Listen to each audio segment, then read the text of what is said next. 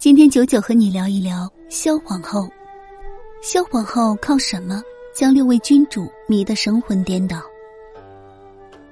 萧皇后生于公元五百六十七年，卒于公元六百四十七年，享年八十岁。萧皇后是政治文化世家兰陵萧氏一族。萧皇后一生侍奉过六位君主，那萧皇后究竟有怎样的能力把六位君主迷住呢？在真实历史上，隋朝萧后是一位文化修养极高的传统女子，在《北史》和《隋书》中都提及了隋朝萧后的性格品行，即萧后是一位温顺柔婉之人，不但聪慧过人，而且具有很高的文化修养，加上萧后懂得占卜之术。所以深得公婆和丈夫欢心。隋炀帝杨广在继位之前，为了讨母亲独孤皇后欢心，一直疏远女色和萧后形影不离。即使杨广继位以后，也和萧后保持良好的夫妻关系。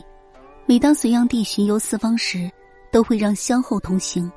继位后的隋炀帝逐渐暴露自己的本色，骄纵淫逸，不理朝政。不理朝政的隋炀帝让萧后越发担心，为了不让隋朝政权覆灭，萧后曾多次劝谏隋炀帝，但是隋炀帝丝毫没有听进去，照样我行我素。隋炀帝被宇文化及所杀后，萧后带着皇室子女和宫女，用床板草草安葬了隋炀帝。随后被宇文化及所挟持，北返途中，窦建德杀了宇文化及。于是，萧后成了窦建德俘虏。这时，隋炀帝的妹妹义成公主得知隋炀帝和萧后出事，急忙派人迎接萧后前往北突厥。此后，萧后在塞北度过了十一年，直到公元六百三十年，唐朝大军李靖率兵消灭了突厥，萧后这才跟随唐军回到长安。十七年后，萧后在长安去世。历史上，萧太后长得十分美丽。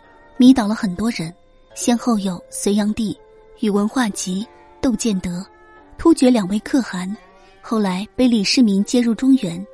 在电视剧《隋唐英雄》中，萧太后成为了李渊的嫔妃。